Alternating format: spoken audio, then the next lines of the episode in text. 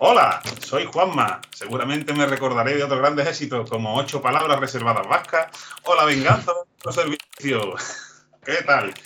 Gracias por escucharnos. Bienvenidos a este nuevo episodio de este nuestro podcast favorito. Buenas tardes, Marco. ¿Qué pasa, Juanma? ¿Cómo estamos?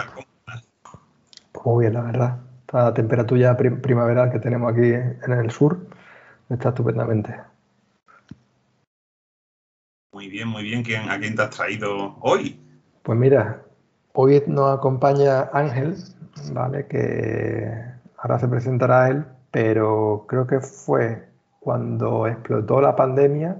Estábamos en un proyecto a un cliente eh, trabajando juntos, aunque veníamos de equipos distintos, y aprendí un montón de cosas de él. Y siempre he tenido las ganas de poder invitarle al programa. Así que, Ángel, ¿te presentas tú mismo? Hola, pues, pues nada, soy, soy Ángel y pues como bien ha dicho Marcos, eh, coincidimos ahí en, un proyectillo ahí súper chulo que, hicimos un montón de, cosas chulas.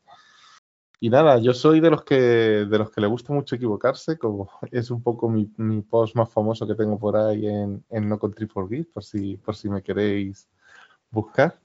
Y de los que le gusta mucho, pues cacharrear, pensar soluciones nuevas y bueno, pues este tipo, este tipo de cosas. ¿Te gusta equivocarte? Uh, a mí, a mí, a mí, a mí no es que me guste, a mí es que yo es que lo hago por defecto. me hace mucha gracia los memes, ¿no? Estos de, que hay en los memes de programadores, ¿no? Que dice yo, eh, a mí me pagan por, por, corregir, por corregir bugs, ¿no? Me pagan a Y ahora veo ya, fu, coño, a mí, me pagan el doble por, por introducirlo. hay, hay alguno de los dos que no, está bien cobrando, no está cobrando bien. No, al final el que no se equivoca no aprende, eso es así. Así que, y se equivoca, el que, el que tiene boca se equivoca, decía el refrán, ¿no? Pues al final el que está ahí es el que se equivoca y el que, y el que se atreve a, mejorar. Si tú nunca mejoras, pues no te equivocas, pero tampoco vas para adelante. Es un mm, poco la, reflexión. A base de, eso, de, iteraciones y iteraciones, yo me, sorprendí un montón que eh, yo soy tengo un proceso de aprendizaje que no sé, no sabía cómo definirlo. Yo recuerdo, me, recuerdo en las clases prácticas que estaba con Moody, eh, Marco lo conoce, en las clases prácticas de laboratorio de trabajar con los osciloscopios, hacer mediciones y demás. Yo me quedaba así mirando a él, como, porque él sí tenía, él sí sabía usarlo, yo no. Y yo estaba de nueva y digo, hostia, yo me quedaba un año entero yendo a las prácticas con él, viéndole usar el osciloscopio. Yo, evidentemente, al siguiente año que repetí la asignatura, o me puse así en hacer, a ver, ¿esto cómo era? La amplitud, la no sé qué. Y, hice un boom en la cabeza y empecé, oh, así, coge, la frecuencia, así, botón para arriba, botón para abajo. Me sorprendí a mí mismo.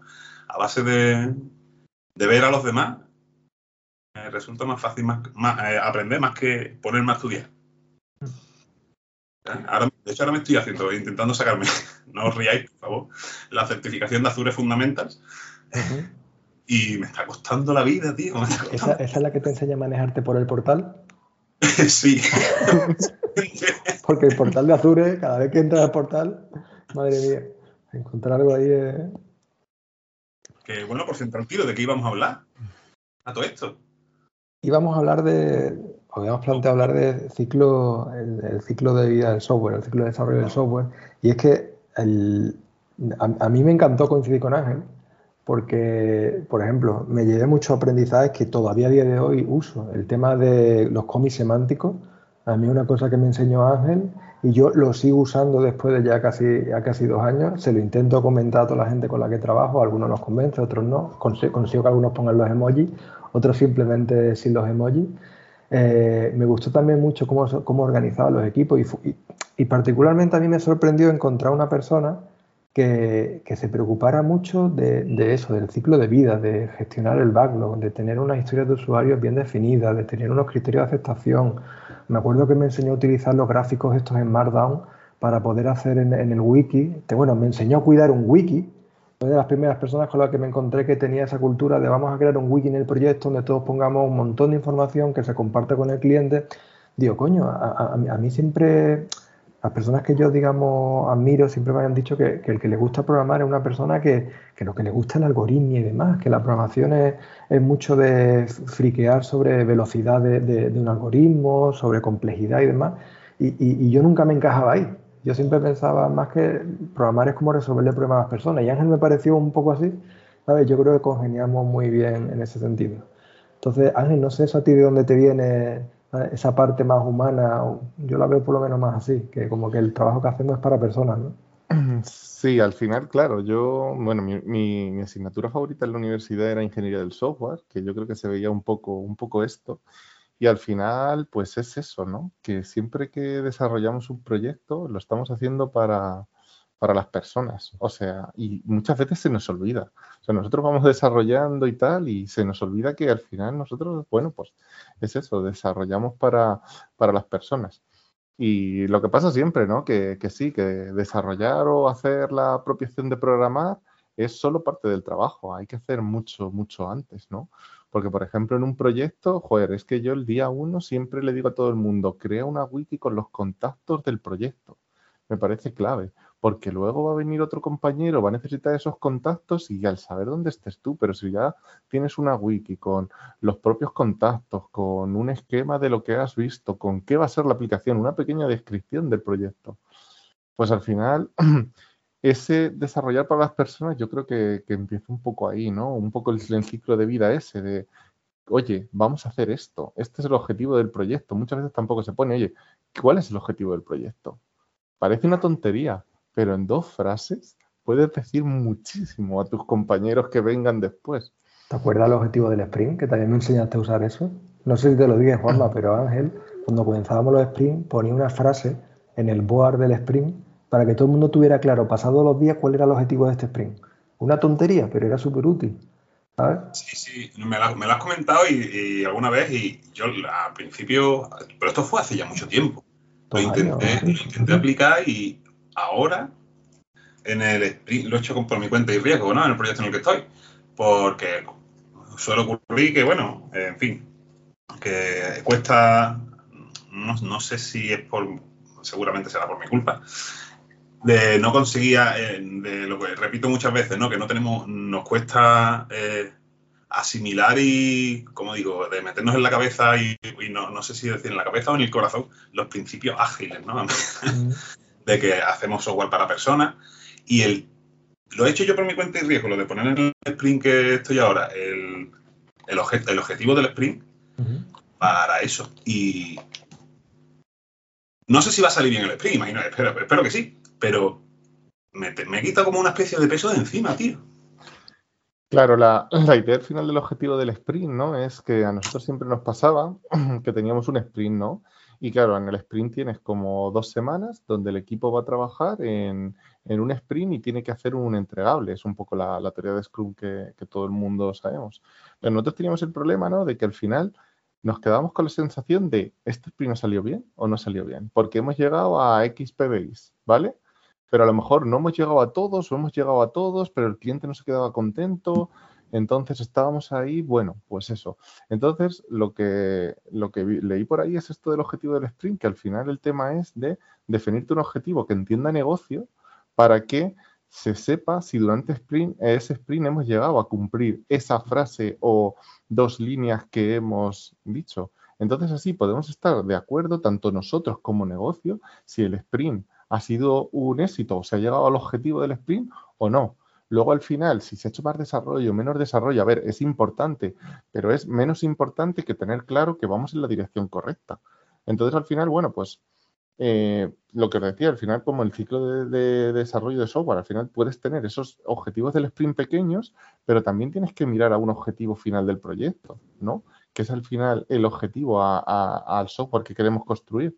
Y al final esto lo que nos hace es lo que os decía, que te pone un poco el foco en las personas. Ahora a las que, para las que van ese software, porque muchas veces nosotros programando pues se nos olvida que esto lo van a usar, lo van a usar personas y, ahí podemos siempre pensar en, ah, claro, pues esto sería mejor centrarnos en este objetivo, en este otro. Sí, es como un poco civilino, ¿no? La, cómo funciona la mente humana, ¿no? y, dices tú, coño, eh, con esa frase defines lo que tú has comentado, defines un objetivo un foco, algo donde centralizarte, porque si no tiene, parece que vamos como pollo sin cabeza muchas veces, ¿no? Mm. Y ayuda a eso, ¿no? A, decir, venga, este es el objetivo de este sprint, eh, tenemos una visión del negocio, de lo, de lo que a la persona, del software, del problema que se quiere resolver a, con a, las personas a, las que va a dirigir el software. Y, y eso, y te digo, como, como, he dicho también eso me, me, ha quitado un peso de encima. Impresionante. Esa es la clave, lo que has dicho, foco. Foco, foco, foco. Muchas veces ahora que está tan de moda Lean Startup y las startups te lo dicen, foco. Pues, pues sí, también podemos usar nosotros ese, ese foco. Yo creo que potencia mucho, sobre todo a los desarrolladores y crea mucho equipo, que yo creo que, es importante también. ¿Cómo, ¿Cómo, convives tú con ese doble rol? Porque el, Mm, cuando tú estás en un equipo, agradeces mucho tener una persona como tú que la lidere, pero la, mi, mi no sé, Juanma, vosotros qué opináis, pero mi, mi, experiencia es que hay muy pocas personas así, ¿sabes? Lo normal es un, una personalidad un poco más introvertida, el tío, mira, soy programador, quiero tener mis tareas, tal, ¿sabes? No quiero lidiar con ese tipo de cosas y quiero que me dejes tranquilo durante el periodo del sprint esa, esa, persona que continuamente tira del carro, pone a todos a hablar en común, habla con el cliente, ¿sabes? Le dice a todo el mundo, mira, el foco es este, vamos a hacer repaso de todas las historias de usuarios. yo lo veo un montón de esfuerzo. Eso, ¿cómo, ¿Cómo haces tú que te conviva bien con la parte de desarrollo? Que yo te he visto a ti programar igual, ¿sabes? Y, a ver, a mí eso es que un poco me sale, me sale un poco solo. No, a mí me gusta mucho estar en, en, todo el ciclo de vida del producto. Pues hay gente que le gusta más desarrollar, hay a otros que les gusta más lo que es la parte de diseño, puede haber varios perfiles. A mí me gusta también mucho la pata, la pata de producto. Entonces, bueno, me gusta también llevar un poco ese... Eh, buscar, yo lo que intento siempre es como buscar el espacio para que todos los miembros del equipo den el máximo.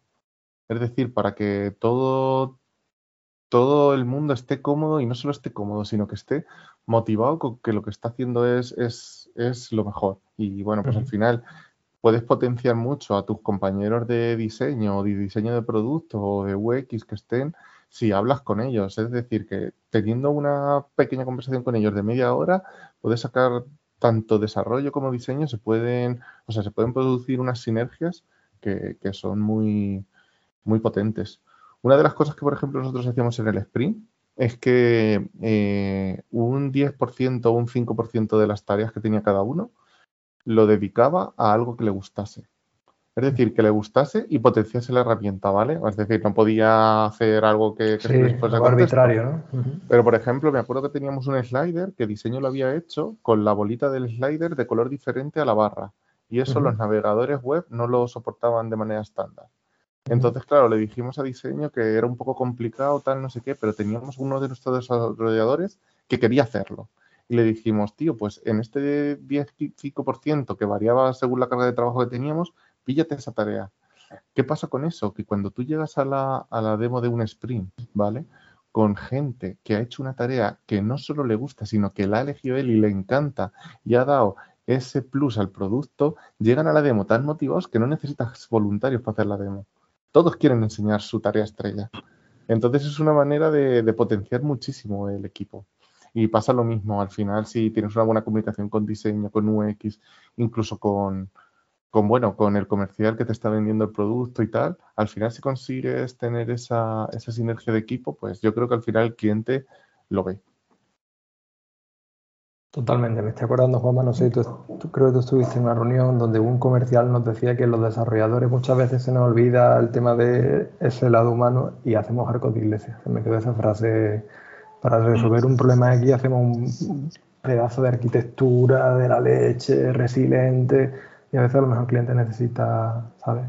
Y tienes que tener a alguien que te lo recuerde. Por eso yo te decía lo de esa dualidad, que cómo la llevas, porque no, yo qué sé, a mí me, han educado en que no era buen desarrollador si no me centraba en el este. Y como que me siento mal si me salgo de ahí, ¿sabes? Es como una especie de, camino del tren. Si me salgo de esa vía, es a, ¿eh? a descarrilar.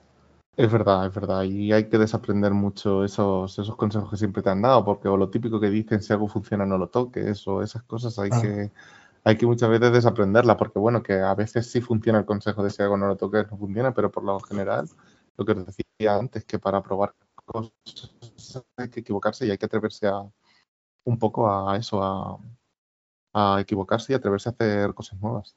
Que al final, yo por ejemplo en una daily me fijo mucho si el equipo está disfrutando o no. No tanto en lo que está haciendo, sino si hay alguien que está así más cabizbajo, menos. Yo creo que hay momentos clave eh, a lo largo de un sprint que tú te puedes fijar eh, para llevar este ciclo de vida y tal y, maximizar las cosas. Muchas veces es eso. No sé si luego fijéis en vuestras daily y no fijéis tanto, sino en la parte emocional, en si la gente está disfrutando y si no está disfrutando, simplemente hacer la pregunta de, a la persona. Yo muchas veces he tenido conversaciones con, mis compañeros de equipo de ¿por qué no estás disfrutando? O sea, ¿qué, te haría falta para disfrutar? ¿Qué, ¿Qué, tipo de tareas te gustaría hacer? Y al final, si lo vas llevando a la gente a hacer el tipo de tareas que disfrute, pues, pues joder, que saca mucho potencial a mí última, últimamente me está, me está ayudando mucho, que es una cosa que no... Que, eh, y aquí hago un, un KitKat, aquí dejo publicidad para mi psicóloga, ¿vale? No voy a decir nombre ni nada, pero es para, es para enviar un poco por WhatsApp y decir que, vea que es verdad que la nombro en, estas cosas, ¿vale? el problema, el, creo una, una cosa que a mí me ayuda mucho es el saber aceptar la las, cosas buenas que hago, ¿no? Que me dicen, oye, oye, el... Uy, se me ha ido la pinza, ¿cómo se dice? El... Ay, las gracias no, las enhorabuenas, dar reconocimiento. Dar reconocimiento cuando alguien ha hecho algo, aunque sea una tontería, eso pega un subidón, ¿sabes? Y te ayuda también a confiar en el, en el equipo y en, en tus compañeros y, y también saber, saber recibir esa, esa como, como he dicho. ese reconocimiento. Ese reconocimiento, porque es un, problema que yo tenía. Y bueno, yo, yo personalmente digo, pero ¿por qué me dan este reconocimiento si es que se supone que es mi trabajo? ¿Sabes? Yo, el tema del mi nivel de exigencia y mi autoestima, eso está, eh, están así eh, muy, muy separados pero porque, porque cuando me dan un reconocimiento, digo, no, no lo acepto, no lo solía aceptar, porque digo, pero si es que eh, no me tiene que reconocer nada, si es mi, es mi obligación, ¿no? Y esa es una de las cosas que comentabas, Ángel, que, que, estoy, que estoy desaprendiendo, estoy en proceso de desaprender. Y a, decirle a la gente yo, esto lo que has hecho está de puta madre. Y nos ayuda también a centrar el foco, esa, una, esa frase de, esas dos frases del objetivo del sprint. y es una tontería, pero es que ayuda a todo esto. Hace que todo fluya.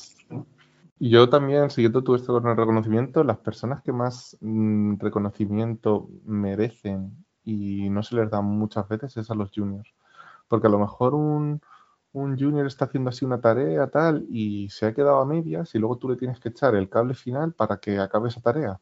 Y se queda así como, joder, me ha tenido que volver a ayudar. Pues yo ahí eh, yo creo que ahí ese es el punto donde le dices, joder, mira, has llegado hasta aquí, estás súper bien. Fíjate que la siguiente vez vas a ir otro poquito más allá. Yo creo que con la gente que, está empezando, sobre todo tendemos a ser muy exigentes. Y yo creo que aunque alguien no haya terminado una tarea, ¿sabes? Alguien que esté empezando no haya completado lo que es toda la tarea y tú le hayas tenido que, echar ese cable, yo creo que ahí es, es, la importancia de ese reconocimiento, ¿sabes? A la, sobre todo los juniors, la gente que está empezando. Y por supuesto las pull requests, que es que tienen muy pocos comentarios de reconocimiento y muchos comentarios ahí de no, cambia esto que está mal, tal. Joder, pues un GIF ahí animando siempre, siempre viene guay. GIFs en pull request. o sea, sí, me lo apunto, me lo apunto. Qué bueno. Sí, yo creo que, es un poco clave ahí. Y estoy súper de acuerdo con lo que has dicho, con el crearnos, el desaprender un poco, que también nos han enseñado desde pequeños que al trabajo se va a trabajar, que es como algo que hay que sufrir, que no sé qué. Y yo ahí sí que pienso que, tenemos que venir al trabajo un poco también a disfrutar, ¿no? Bueno, estamos un poco en un sector muy privilegiado y que hay que buscar sentirse bien con el equipo, con el proyecto, ¿no? Y buscar un poco ese espacio a todos los miembros del equipo. Yo por mi manera de ser soy así. Si hay algo del equipo que no está cómodo, yo pues estoy también incómodo e intento ahí que encuentre su hueco, porque yo creo que tenemos que ir a trabajar a, a disfrutar y, bueno, a pasárnoslo bien entre comillas. Habrá momentos de, tener que trabajar y hincar los codos, pero también tiene que haber estos momentos de, de aprender, evolucionar y pasárselo bien.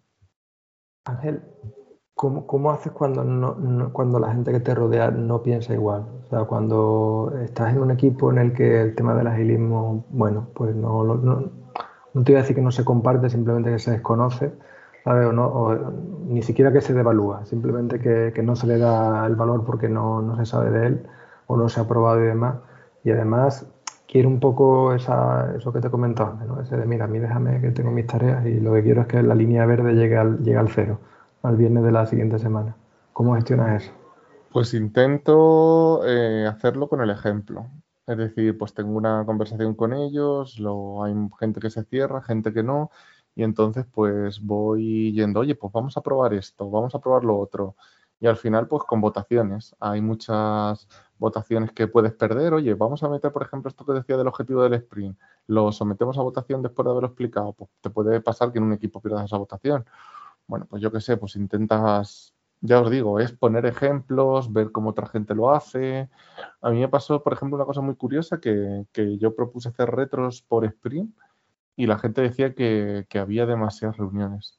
Y, al final se quitaron las retros del equipo, de ese equipo con, concreto de ese proyecto. Pero eso también como que te ayuda a pensar un poco por qué la gente no quiere esas retros o por qué la gente no quiere esto que también está en, en Agile y que le funciona a otra gente. Y es que puede ser que lo que a unos le funcione a otros no.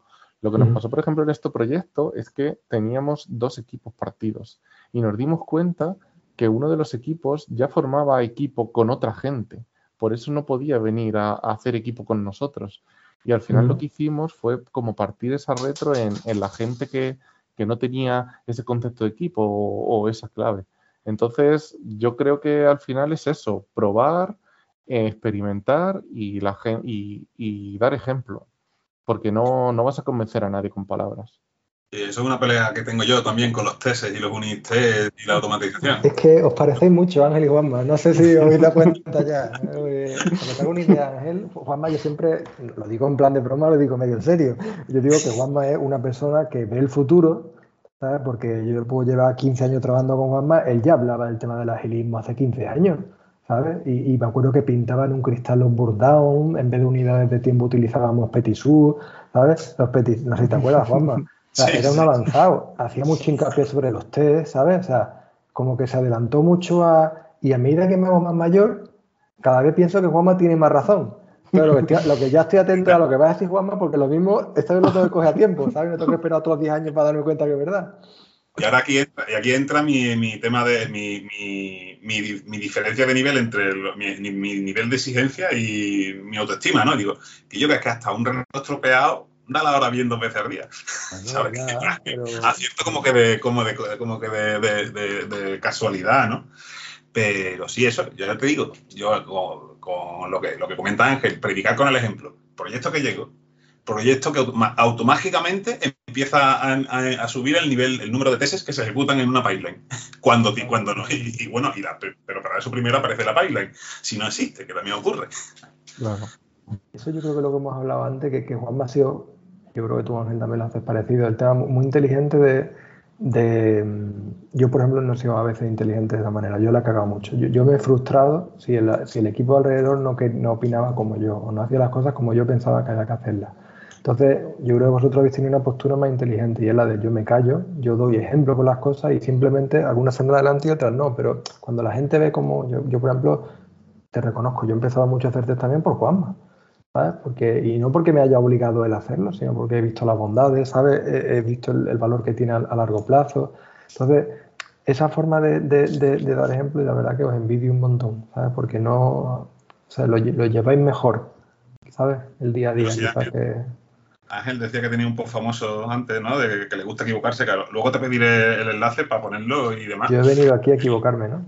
Sí, he venido aquí a equivocarme que yo con el, con el tema de los tests, que lo que acabas de comentar, Marco, tengo una experiencia, la típica experiencia, ¿no? Eh, que, la, que la cuento en, una charla que también está por ahí por YouTube de cómo conocía los tests. Y al final, uno, de los puntos de esa historia es que llegó un jueves que era, era una salida a producción y por la mañana se ejecutaron los tests que yo me había montado en máquina. O sea, no, no, no, no se compilaba en un, servidor ni nada, no, no, lo compilaba. Yo tenía montado mi Jenkins que entonces se llamaba Hudson, o sea que ya tengo canas, ya sabéis las canas que tengo. y todas las mañanas cuando tenía el ordenador lanzaba la compilación y ejecutaba los tesis. Pues aquello, el cómic que hicieron, un cómic que hicieron al día anterior, eh, la dio. Y yo llego por la mañana después de tomarme café a mi jefe, que no vamos a poder salir a la producción. ¿Cómo que no? Pues ¿por qué no? Porque si salimos a producción, eh, esto, estas cosas, eh, esta funcionalidad no funciona. Se, se ha roto. Bueno, vale, pues nada, pues, pues, esperamos. Y no pasa nada. Y al día siguiente salió el sol. Claro. También. No sé si conocéis la frase esa que dice, ¿están los test eh, testeando mi aplicación o testeándome a mí? Porque al final hacemos test para testearnos a nosotros mismos, no a la aplicación. Y, es súper importante tener esa, esa, barrera. Al final, también una cosa que tiene que decidir el equipo es dónde pone la calidad. Y muchas veces es tema un poco de, de esta frustración que comentabas, Marcos, de a ver, ¿dónde ponemos la, la, calidad? Vamos a hacer test de esto, vamos a hacer hasta qué nivel vamos a llegar. Y bueno, son conversaciones difíciles que yo creo que hay que tener al principio y que al final tú a lo mejor al principio del proyecto piensas una cosa y a los dos meses puedes cambiar perfectamente de opinión. Sí, a ver, yo, yo eh, con el nivel de calidad y el, el, rollo, con el rollo de los tesis, yo siempre, no sé si lo escuchan en algún lado, yo lo que digo es que el nivel de calidad tiene que ser aquel que me permita irme el viernes y dormir el fin de semana tranquilo. Pues es una buena reflexión, ¿eh? Básicamente. Uf, es que también lo de la calidad daría para una discusión. Yo creo que me estoy imaginando ahora perfiles de personas que conozco que creo que le haría esa pregunta y me responderían totalmente cosas totalmente ¿sabes? Porque la calidad, a una persona, por ejemplo, muy, muy, muy creativa a nivel estético, a lo mejor la calidad es la parte visual. A una persona muy, muy, muy, muy, muy de lógica, a lo mejor la calidad es la velocidad de ejecución. ¿sabes? A una persona con lo mejor parecido a nosotros, la calidad es pues, que cumpla la necesidad del cliente y esté, no, depende del cliente esté contento. Pues la clave yo creo que es sacar el mínimo común múltiplo de todos los perfiles que has dicho. ¿sabes? Justo, justo yo creo que esa es la clave. Yo creo que, que lo mínimo mínimo que hay que tener es una integración continua, un, un, un product owner entrando en esa integración continua y viendo cómo el producto va, va evolucionando sprint a sprint uh -huh. y, y, teniendo mucho feedback. Al final luego cada uno tendrá test de su parte, ¿sabes? Lo que has dicho, el visual tendrá test del visual, el de lógica tendrá test de lógica de, del rendimiento, y un poco, pero yo creo que la clave es eso, esa integración continua que al principio parecía que, que, joder, es que tener aquí este sistema tal, pero yo creo que es la clave para que te den feedback rápido y otra vez lo que os digo, ¿no? El concepto este de desarrollar para personas, que al final eh, me pareció súper curioso el tema este de que muchas veces diseño hace el user persona de una aplicación, que es que pone como el perfil de, del usuario de una aplicación y te dice, oye, pues esta aplicación va a tener una persona de 30 años, que va a ser tal, que, y te un poco describe el usuario. Y el mismo concepto existe en marketing, que existe el concepto de customer persona, que es un poco cuál va a ser su cliente, qué perfil va a tener. Entonces, un poco que, que no estamos inventando la rueda, que esto se desarrolla para las personas y que tiene que ser así, que lo hacen mmm, mucha, muchos otros departamentos. No tiene sentido nuestro trabajo, ¿no? Nosotros no, no tra trabajamos para resolver el problema a las personas, ¿no? Que, que no... Sí, sí, sí, sí. Totalmente. Sé, yo, no sé, quién estaría en el, en el, equipo este de marketing o de, de, de, Instagram, porque conmigo falló. Yo no, yo no soy su perfil, porque no sé qué. No, no, pasa que ya que no sé cómo usar muy bien Instagram. Me lo tienen que explicar. Seguro que los anuncios que te llegan por Instagram te llegan ahí a, a tu perfil que esta gente es muy lista. Totalmente. Ángel, Juan y yo muchas veces hemos reflexionado sobre qué será de nosotros dentro de 15, 20 años, porque nos que no, no, no, no, no bueno, no sí, nos preocupa un poco a lo mejor, digamos que nos, nos ha dado cierta incertidumbre saber porque también nuestro sector es un poco mm, más nuevo y no, no tenemos a lo mejor muchas experiencia de personas que ya han acabado su carrera ya porque se han podido jubilar y demás en el mundo del desarrollo del software. ¿Tú has reflexionado alguna vez sobre eso? O sea, ¿dónde quieres estar tú, no te voy a decir con 60 años, pero en un periodo de una década, por ejemplo, o cuáles son tus aspiraciones, las que se puedan contar? ¿no? Pues yo comparto tu incertidumbre, ¿eh? Me gusta mucho la frase esta de sabía quién era esta mañana, pero he cambiado varias veces desde entonces, porque aquí es que estamos cambiando continuamente y ¿dónde vamos a estar dentro de 10 años? Yo quiero pensar, quiero pensar que aprendiendo cosas nuevas. Porque a mí me gusta mucho, me gusta mucho aprender, eh, siempre tocar cosas nuevas y todo este tipo de cosas. Y me gusta pensar que vamos a tener una tecnología obviamente más moderna, ¿no? Y que, estaremos aprendiendo lo nuevo y desarrollando pues este, este tipo de cosas. Pero comparto mucho vuestra incertidumbre de que este sector, que va a ser con de nosotros cuando tengamos 45, 50 años, vamos a tener la misma agilidad mental, vamos a seguir porque pensar que muchas veces esto también lo decían, ¿no? Que los albañiles al final pues sufrían, eh, cuando e, envejecían, sufrían más lesiones físicas y este tipo de cosas. Nosotros que usamos todo el rato la cabeza, ¿qué tipo de lesiones vamos a tener cuando envejezamos? O la, propia física, pues nuestra la sentimos, ¿no? De, claro. de estar todo el día sentado. Yo, quizá, cuando empezaba a hablar con Juanma con esto, yo, muchas veces, claro que no tenía ni idea de, de qué puede pasar, Hubo una época que me preocupaba el tener que crecer verticalmente, ¿no? Que había una parte de mm, tener que dejar de programar. Esa es una cosa que hay veces que como que, tienes que cruzar esa línea. Por eso yo me, te decía antes que me sorprendió encontrarme un perfil como el tuyo, ¿sabes? Que parece, de hecho, yo creo que te dije esta frase cuando empecé a trabajar contigo. Tú eres el jefe de proyecto. Yo creo que te lo, ¿te acuerdas que te lo pregunté un día, ¿sabes? Cuando nos conocimos, porque me dio la sensación siempre que tú, que tú lo que hacías era liderar el equipo, no, no, no era un desarrollador más como nosotros. Entonces, tenía la sensación de que como una persona que hace errores tiene que abandonar el desarrollo, ¿sabes? Tiene que ser imperioso que diga, mira, yo cuelgo mi atuendo de programador y a partir de ahora soy gestor, como lo queramos llamar, ¿no? Para no meternos en entonces, parece que no, ¿no? Que eso no, no, es necesario, que se puede convivir. Él me gusta mucho desarrollar, pero con una finalidad para, una, para, para persona y eso requiere, ¿sabes? Que no le pueda dedicar el 100% del tiempo a, a lo que es el puro desarrollo. O el desarrollo también tiene la parte humana. Yo pienso que no, que no hace falta. Eh, que se puede desarrollar y se puede liderar, porque vamos, yo nunca me he considerado ni manager ni nada, yo simplemente estaba haciendo el papel del Scrum Master. ¿Vale? El que hace que, el equipo, bueno, pues esté más cómodo a lo largo del sprint y, este tipo de cosas. De hecho, yo creo que un, perfil así como el que yo hacía de Scrum Master puede convivir perfectamente con un manager, con un gestor de proyecto, incluso con perfiles así más de llevar cuentas de, ese proyecto. Sin llevar, porque muchas veces lo que pasa es que la parte esta de liderar el equipo, motivar a la gente y tal, siempre se la achacamos al manager. Pero ¿por qué tiene que ser el manager el que haga ese papel si ya está lo que es el Scrum Master, que es el que debería hacer? De hecho, ese papel debería, debería rotar más. Pero parece como que pensamos siempre en que, joder, el Project Manager tiene que se tiene que hacer eso, tal. Y yo creo que, que, bueno, también es verdad que pensar en la universidad. ¿Visteis algo de esto en la universidad? Es que somos muy, muy, muy nuevos. Juanma y yo vimos algún capítulo, ¿no? Algún, tema algún tema había al final del temario de Ingeniería del Software 2, no sé, ¿te acuerdas, Juanma? O Ingeniería del Software 1 que mencionaba esto de... Bueno, nosotros dimos métrica 3. No sé, Juanma, si te acuerdas. Ah, que... Pero yo espero que, ahora... En la época de la universidad estaba yo muy borracho. Pero yo espero que ahora los, universitarios que estén dando ingeniería de software y estas cosas estén reflexionando sobre este tipo de cosas, ¿no? Sobre qué perfiles hay en el ciclo de, de desarrollo, que al final, bueno, está evolucionando mucho el puesto de, Engineering Manager, porque al final que hay Engineering Manager, Team Lead, ¿quién tiene que hacer esta motivación de la que hablamos? No sé, hay mucho ahí como que es campo, ¿no? Como que todo esto es campo y hay que...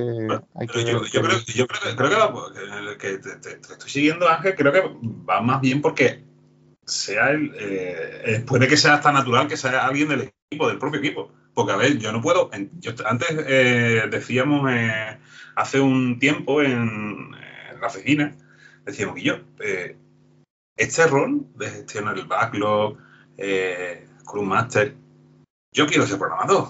Yo, a mí esas cosas me olvidan, no, no, no quiero saber nada. Y propusimos una vez pues, que nos fuésemos rotando, ¿no? que uno fuese el Scrum Master de otro proyecto y toda esa historia.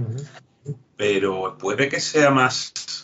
entre más en flujo que esas cosas dentro de un equipo que no tenga que hacerlo en todos los proyectos de ese equipo, sino si hay tres personas, pues una, una persona de ellas sea como que salga, ¿no? Como que yo creo que la clave está en definir unas buenas reglas con las que todo el mundo se sienta cómodo. Por ejemplo, esto que os he dicho, oye, pues a lo mejor hay gente que no se le ocurren ideas, pero por ejemplo, si tú sabes que el 5% de las tareas del sprint de cada compañero tuyo tienen que hacer algo que les gusta, ¿vale?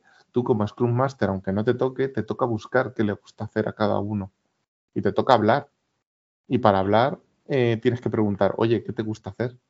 ¿Sabes? Y yo creo que al final ese es el tema, ¿no? Que muchas veces no nos gusta ser Scrum Master porque desconocemos un poco lo que es y vamos ahí, no sé, es un poco eh, molesto, ¿no? Hacer un poco algo que no sabes y que estás un poco perdido. Pero si sacamos estas reglas de decir, oye, mira, es que todas las tareas tienen que tener criterios de aceptación, pues al final te vas al PBI y, oye, tienes que poner el criterio de aceptación. Lo que es un poco molesto es lo que te digo, de es que, ¿y qué tengo que hacer aquí? Al final tienes que ser creativo en una parte donde no te gusta ser creativo. Y eso yo creo que, que, cuesta mucho. Porque, por ejemplo, si a mí me dijeran ser creativo en, no sé, una parte más de cuenta o de cómo vender algo a un cliente o algo así, pues también me molestaría porque no es un, una parte que, que me guste. Es que habéis dicho antes lo de ingeniería del software. Yo la carrera, una cosa que creo que, que, que cuando la, carrera, tú has hecho ingeniería informática, ¿no? Me imagino, igual. O sea, que, venimos del, mismo, del mismo fondo. la, la, carrera es un poco el encimamiento en la técnica, ¿sabes? En, el, es todo, pues, que si teoría de circuito, matemáticas, o sea, es todo, todo, pero no hay una parte humana. A lo mejor hace falta algo, bueno, no, te voy a decir psicología, pero esa orientación a que nosotros somos ingenieros, o, o llámalo como quieras, pero eso es para, la, naturaleza de eso es para resolver el problema de las personas.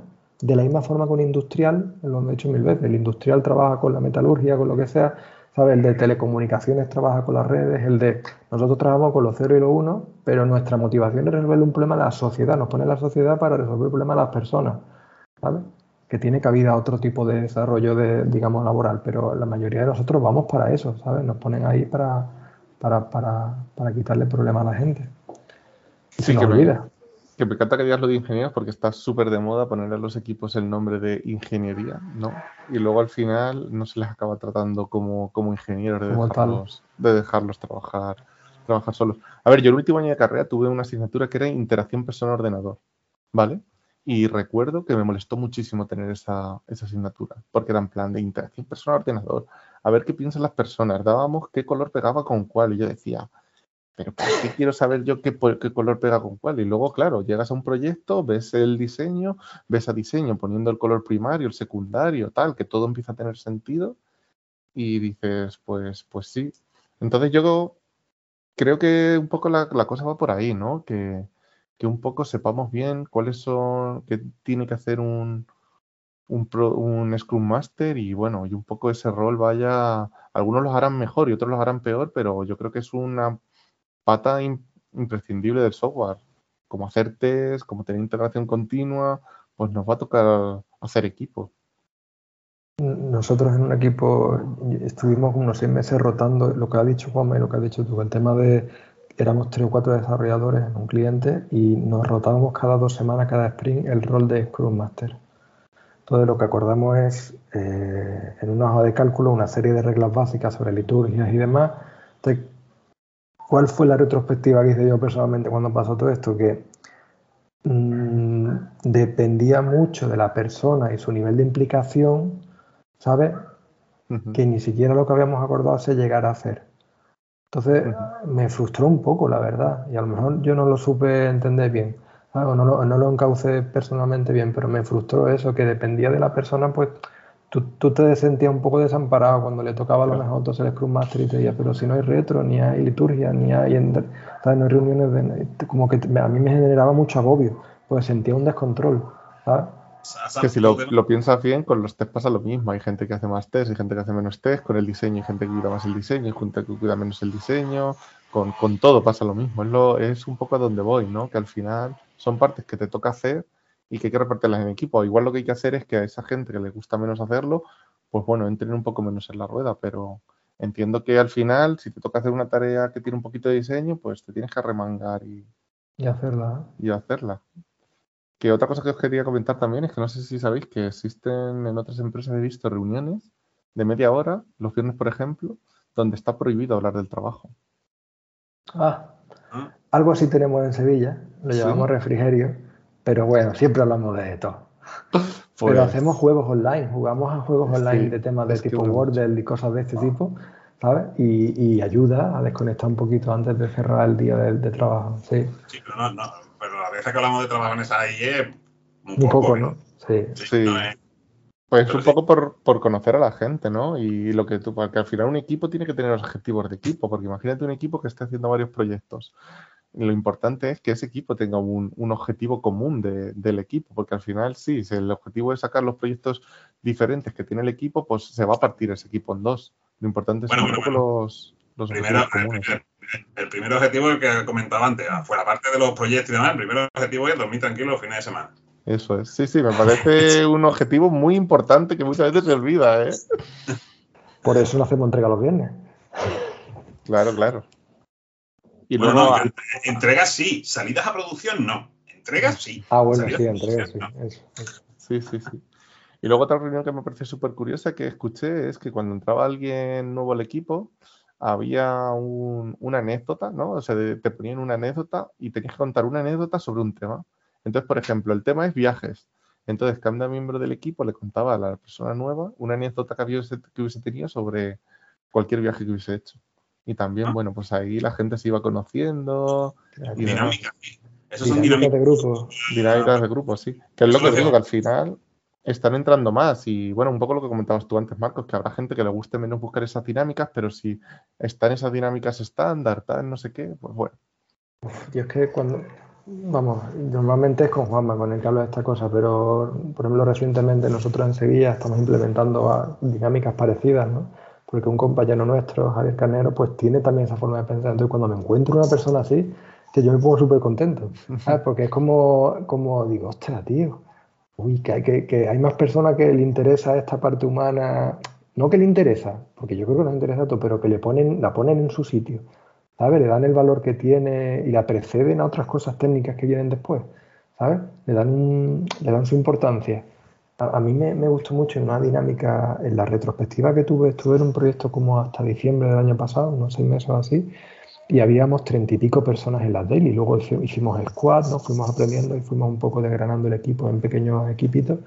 Pero hacíamos una retrospectiva muy interesante que siempre comenzaban con la imagen de, la entrada de un bar donde había una pizarra y escrito a tiza ponía eh, a partir de este momento, que sepas que todas las personas que estamos aquí hemos hecho lo mejor que hemos podido con lo que sabíamos en ese momento, con la situación personal que atravesábamos en ese momento, ¿sabes? Y no hemos venido aquí a echarle mierda a nadie, ¿sabes? Entonces, es qué importante me parece eso. Tú, puedes tener un sprint malo, porque tú a nivel personal has tenido un marrón de la hostia en tu casa, por ejemplo. Y eso no se entera nadie, a lo mejor si no tienes una buena relación con tus compañeros, una relación hacia amistad, ¿sabes? Pero eso puede afectar nuestro trabajo, claro que sí, ¿sabes? Puedes estar desconcentrado, puedes estar entonces, eso, eso cuando tú entras a una retro y que, y que te liaran primero eso, es como que te desactiva un montón de cables, ¿sabes? Entonces, sí, sí, sí, eso, eso, eso, lo hablamos alguna vez, digo, sí, sí, eso es parte de las liturgias, ¿no? De, Scrum de libro, ¿no? Que dice, la retro, hay que tener en cuenta esa, esa, frase, y, es que es esa frase, que lo que ha pasado en este sprint es lo que, con la experiencia que tenemos, la, lo que sabemos y la situación personal. Eso no me acuerdo quién fue que lo leí en Twitter, lo leí en Twitter hace mucho tiempo, que es bueno repetir, recordar eso, o lo, hablé contigo, Marco, en todas las retros, recordar eso para cortar esos cables que tú has comentado. Todo el mundo lo hemos hecho lo mejor que hemos podido. Porque yo, yo te voy a decir, personalmente, yo a veces tengo rencillas mías personales con algún compañero que digo, coño, este no ha dado lo que tenía que dar. A lo mejor luego ha sido yo, él cada mucho menos. Pero que, como que soy humano, me pasa. No sé si esto le pasa a todo el mundo o soy yo el único que le. Pero cuando llega una red y te dicen y tú, Vale, tío, acuérdate, ¿sabes? Que lo mismo este chiquillo o, eres tú en mierda de, este sprint que te ha equivocado un montón de cosas, ¿sabes? Y, lo que estás viendo es, en el espejo del otro. Entonces, está bien ese tipo de... Me gusta. Cuando he hecho tú lo de la dinámica, me he acordado unas cuantas que hacíamos. Pero eso de nuevo, Ángel, hace falta gente también que la saque, que aprenda, que, lea, ¿sabes? Que, que investiguen, ¿sabes? Que, que las ponga en práctica. Necesitamos gente así. A ver, sí, yo luego creo que esa, que esa energía positiva, yo creo que que el cliente la, la ve. ¿sabes? Que un equipo sepa hacer esas reflexiones y tal. Que otra reflexión que yo, hablando de esto de, de, que has hecho lo mejor y tal, muchas veces en las pull requests, que es una reflexión que yo también vi el otro día, pasa, ¿no? Que tú ahí te pones a comentar y tal. Y yo leí el otro día un artículo de, de un chico que decía que el validador más importante de una pull request es el automático. Porque al final el automático es el que te comprueba los tests, el que te compila y es el que de verdad da valor real. Porque si los demás no tienen contexto suficiente sobre la tarea que está haciendo el que esté haciendo la pull request, en realidad lo que habría que hacer no es una pull request, es una code review de ese código. Entonces muchas veces se, se, se confunde hacer una, validar una pull request con hacer una code review. Oye, si tú quieres revisar el código con tu compañero tal, pues no te pongas ahí a hacer comentarios negativos pensando lo que tú decías, ¿no? Pensando un poco que, a todos nos ha pasado, es que este no ha dado lo mejor, que madre mía este, que se ha quedado esto sin hacer, tal. Si tú tienes una pequeña llamada de, de cambiar eso de la pull request y hacer una pequeña code review, vas a saber el momento personal porque está esa persona, cómo está o qué le está pasando y vas a poder comentarle, oye, mira, pues yo esto lo tiraría más por aquí, vas por allá, vas a poder decidir si mergeáis esa pull request ahora y luego hacéis el refactor después, ¿sabes? Se va a convertir todo un poco en, bueno, en, ese, en ese comentario que has dicho, en algo más humano, ¿no? Yo que, yo que yo no hago diferencia. Yo, para mí, pull request y code review es lo mismo. Lo que pasa es que no, no, no, le, no le hago diferencia. Y ahora que cuando habéis comentado lo de esto lo he hecho lo mejor que he podido. Quizás me, he acordado a, una, a las plantillas, ¿no? En las pull requests que hacemos en, ah. definir una plantilla con esa frase. Hostia, pues sí.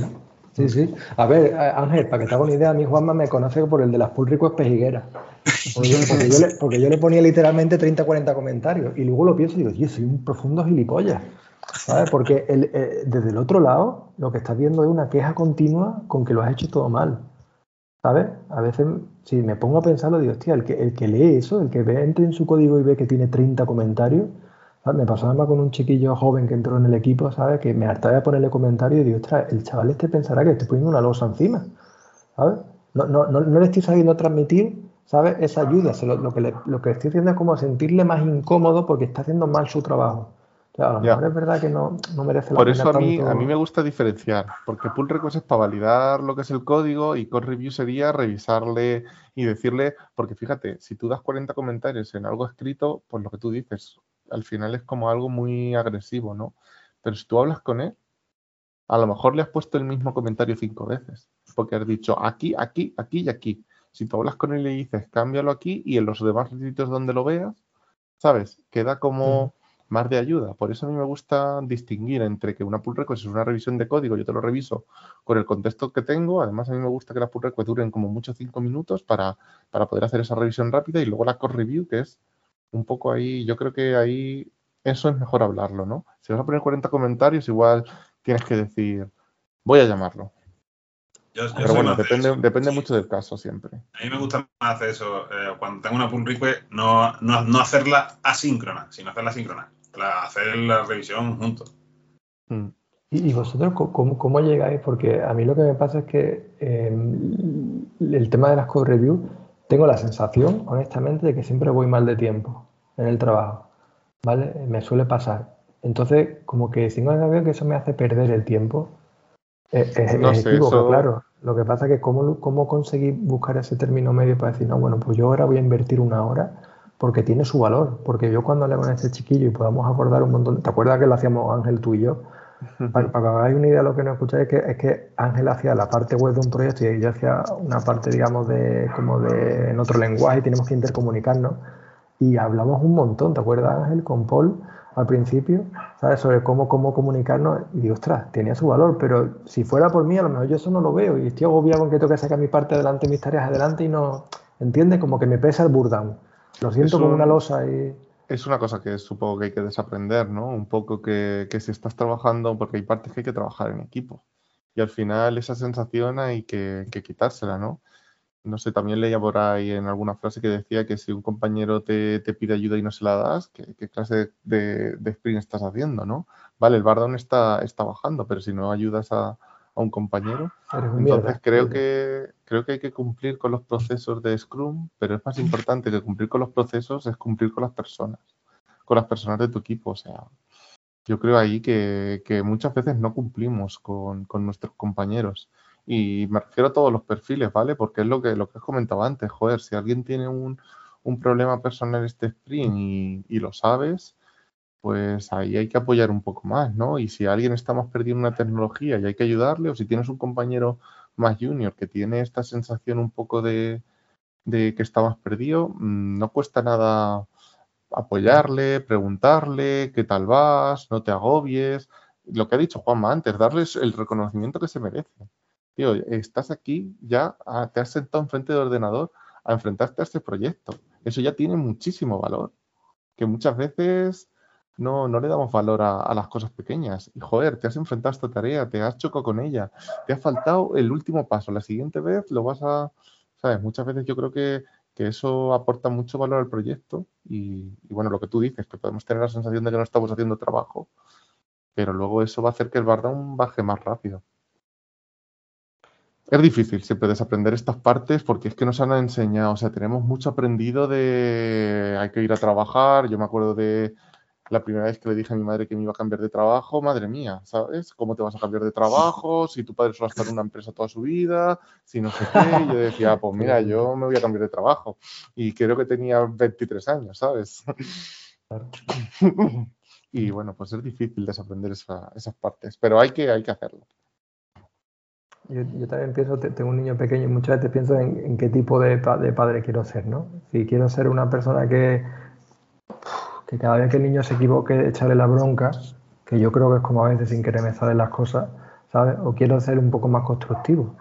Entonces mi mujer muchas me dice, no le digas que no, no digas que no tanto, ¿sabes? Llévale a hacer otras cosas, o cuando quieras que no haga algo, ¿sabes? Ofrécele una opción B.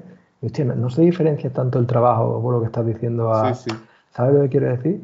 Pues fíjate, te, voy a contar una anécdota con mi madre que le encantan los perros. Siempre ve como la gente educa a su perro que al final para regañarle y tal, pues le acaban dando así una aguantada o algo así. O acabas como entrando en esa dinámica de, intentar corregir al perro un poco dándole algún pescozón pequeño, ¿no? mi, perro, si tú le, das, eh, le pones la mano y, y le haces así como para darle, no se quita porque no entiende lo que, le vas a pegar, porque como nunca le han dado, no se quita y es algo como, como que dices, fíjate cómo eso al final, bueno, pues te influye un poco en, la educación y en nuestra manera de ser, que al final nosotros somos así porque, porque eh, bueno, ser consciente, o sea, es que el primer paso para corregir algo es ser consciente de que lo haces mal, ¿no? Y luego ya ir corrigiendo eso, pero fíjate que, que lo que decías, ¿no? No decir tanto que no. Es que es algo muy positivo no decir tanto que no y corregir. Y no sé, veo súper bien eso, ¿eh? Y muy difícil de hacer también. ¿Me podrías recomendar algún libro que hayas leído recientemente en esta dirección o algún artículo que te haya gustado mucho sobre todo esto que estamos hablando? De bibliografía, de...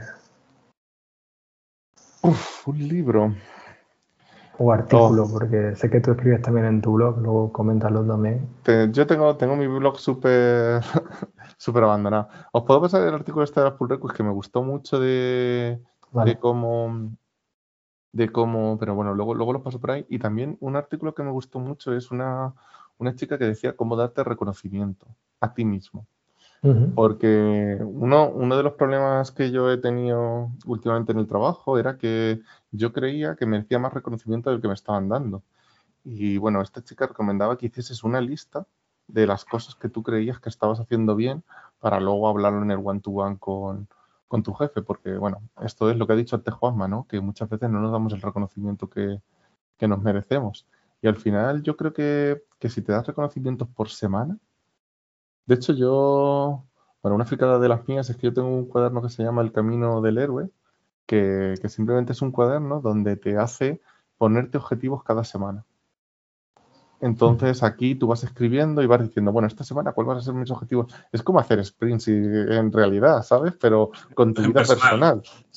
Y bueno, este, bueno, no sé quién hizo el cuaderno este del Camino del Héroe, fue un chico que simplemente lo que es un cuaderno que vale 20 euros que, te pone un poco el formato, ¿no? Entonces, con este formato ya luego tú puedes, pues eso, un poco ordenar tu vida. Yo que soy una persona súper desordenada, pues siempre vas ahí y siempre tiene como una frase motivacional y ahí vas poniendo pues tus sueños en tres meses. Es un poco esto lo que me preguntabas, ¿no? En 15 meses, pues no tanto, pero ibas así, vas así escribiendo. como en la vida, es curiosísimo. Ayer envié en el WhatsApp que tenemos de la gente de, Sevilla, en Juan Un, un, episodio del programa Entiende tu mente de Spotify. No sé si lo has escuchado alguna vez, Ángel. Son píldoras de 20 minutos, bueno, no, no son píldoras, son como discusiones de 20 minutos todos los miércoles sobre temas relacionados con psicología. El de ayer era eh, eh, un poco relacionado con la organización. ¿no? Dice, es bueno organizarme. Y, decía en un momento, uno de los, de las tres personas que, que, participa es terapeuta, decía, una de las cosas que yo me encuentro muchas veces con mis pacientes es que la persona que es muy, muy, muy, muy, muy desordenada, ¿sabes? Le viene muy bien introducir conceptos de orden, ¿sabes? De pues, un planificarte, un Google Calendar, un tal, ¿no? En cambio, la, persona que es muy, muy, muy, muy ordenada, lo que le viene bien es un poco de caos en su vida, ¿sabes? porque se cree que todo lo tiene controlado y si la vida no es, imposible. Entonces, curioso, yo, yo, creo que tú casas en el, como le dices tú, de ser muy desordenado y, y, tú eres capaz de, yo creo que por ahí también puede venir esa creatividad que tienes tú en el trabajo con, el, tema, por ejemplo, de, Scrum, me imagino que a todos nos da un, ¿sabes? Como unas pautas de trabajo, ¿no? Unos, unos ciclos. En cambio, por ejemplo, yo, yo soy un tío súper obsesivo con el orden. a mí me cuesta mucho salirme de ahí. Entonces, yo tengo que desaprender. Me estoy dando cuenta en esta hora que estamos hablando que yo tengo que desaprender un montón, que, soy un gilipollas muchas veces. Lo ponemos en una lista y lo, ya nos ponemos objetivos por el sprint. Totalmente, ¿No? totalmente, sí. Sí, sí, sí. no, es que es lo más difícil es desaprender las cosas que, que tenemos así como, como de inertes, ¿no? Como nuestras. Y pasa con, con, casi todo. Y bueno, yo creo que al final la sociedad está avanzando muchísimo y hay muchísimos, muchísimas cosas que, vamos desaprendiendo. Y aquí en el trabajo, pues, pues esto también pasa. Y sí, estoy totalmente de acuerdo con, con, lo que has dicho, ¿no? Que al final las personas muy desordenadas, pues hay que ser más ordenadas y los, y los más ordenados, pues un poco que, vivir un poco en esa incertidumbre, en ese caos y tal.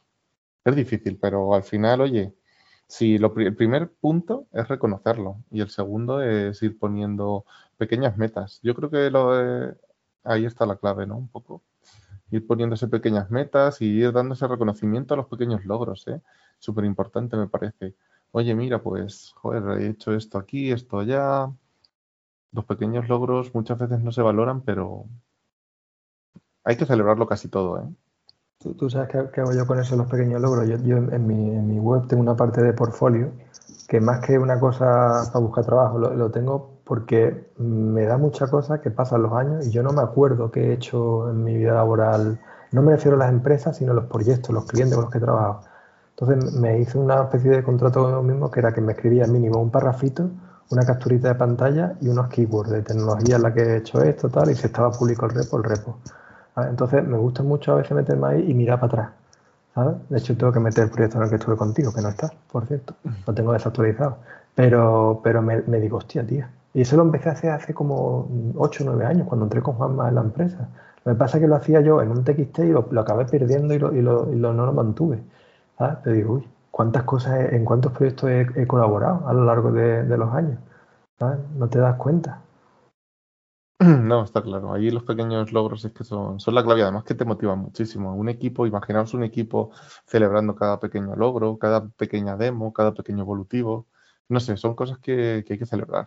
Y se pueden celebrar de muchas maneras. Cuidado con el efecto Balmer, eso de beber para celebrar.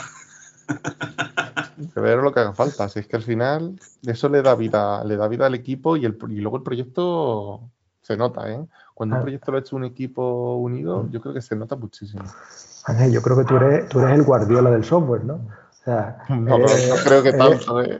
Yo, yo, creo que sí, tío. El entrenador que sabe que hace reflexionar a los jugadores.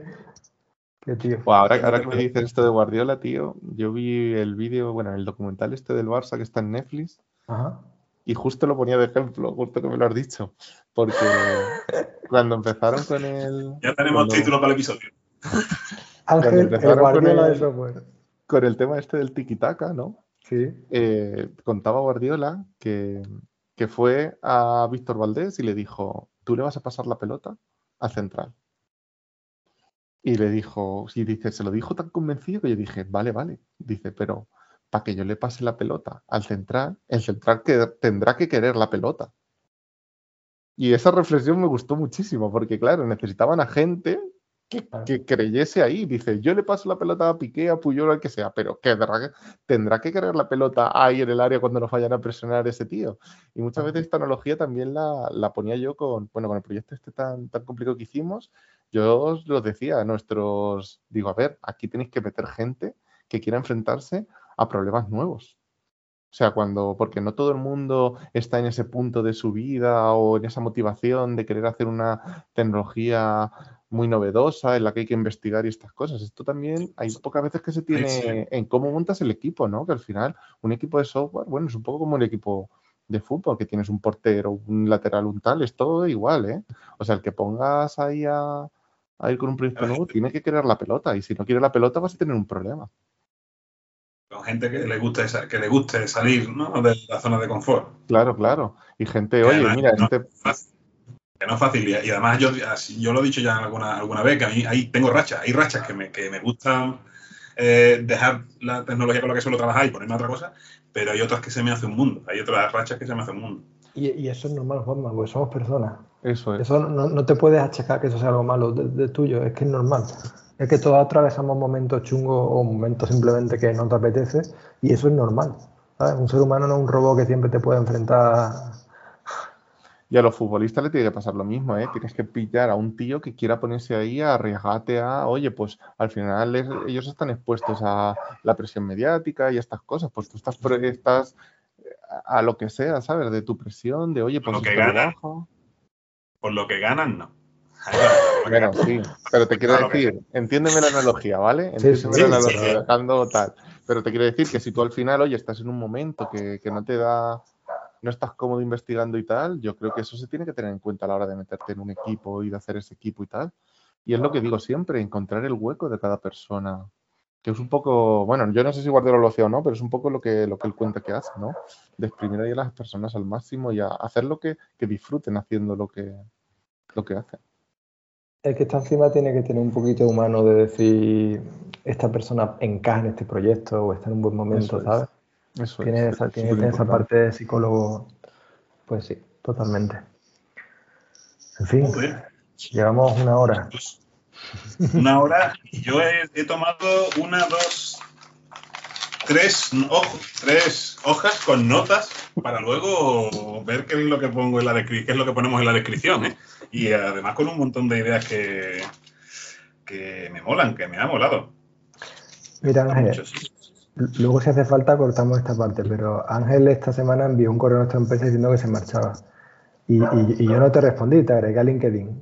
Y es que te lo, te digo ahora públicamente, me da un montón de pena, ¿sabes?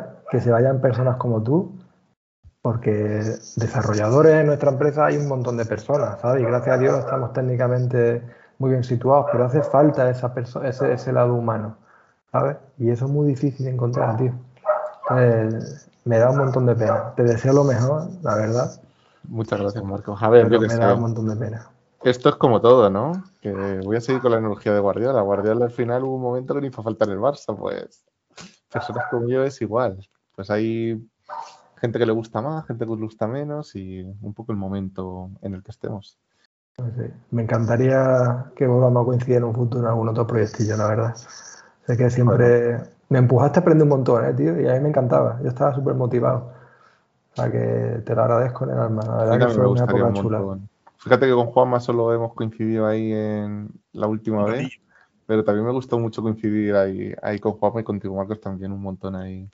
A ver, es que al final yo creo que la gente que, que tiene sinergia y se lleva bien, pues al final es lo que, la cosa. se nota. Y se nota a la hora de trabajar, se nota en el resultado del proyecto. Y bueno, pues se nota un poco en todo. Pues sí, tío. Te deseo lo mejor, de verdad. Muchas gracias. A ver, a ver qué tal, porque los cambios siempre dan miedo, pero bueno, uno se tiene que lanzar. Es lo que os he dicho antes, uno se tiene que equivocar, porque quien no se equivoca no, no avanza. Mi padre siempre me dice la misma frase, el mundo solo tiene interés hacia adelante. O sea, que tú para adelante, que ya verás que las cosas salen, salen bien seguro. Te tratarán bien, seguro que sí. Seguro que sí. Pues yo no tengo más, vamos, yo podría estar hablando aquí tres horas más, porque sinceramente tengo un montón de cosas de preguntar. Pero lo dejamos para otro día, Juanma, ¿no? Pues sí, sí, porque también tenemos mujer, hijos y cosas que hacer, que, en fin, que nada, muchas gracias a los que nos habéis estado escuchando. Eh, mm, dadle a me gusta si os ha gustado. No le deis a no me gusta porque, porque no lo hay. Gracias a Dios. Y esparcir la palabra. Muchas gracias por estar aquí con nosotros. Muchas gracias, Ángel. Y nos vemos en la próxima o en los bares. Acordaos que tenéis que Ah. celebrar, tenéis que celebrar los pequeños retos, los pequeños logros. Y joder, este podcast que tenéis aquí, yo creo que es algo que merece que lo celebréis en grande. ¿eh? Pues, pues Juanma y yo no lo valoramos tanto, para que te haga una idea. Pues tenéis que celebrarlo, ¿eh? Nos alegramos, Más tío. a menudo. Muchísimas gracias. Enhorabuena por tener aquí a este espacio y muchas gracias por, por invitarme. A ti, cuando quieras, ya sabes. No tienes más que decírnoslo y hacemos, organizamos otro, que hay tema para hablar ahí, pero largo. Sí.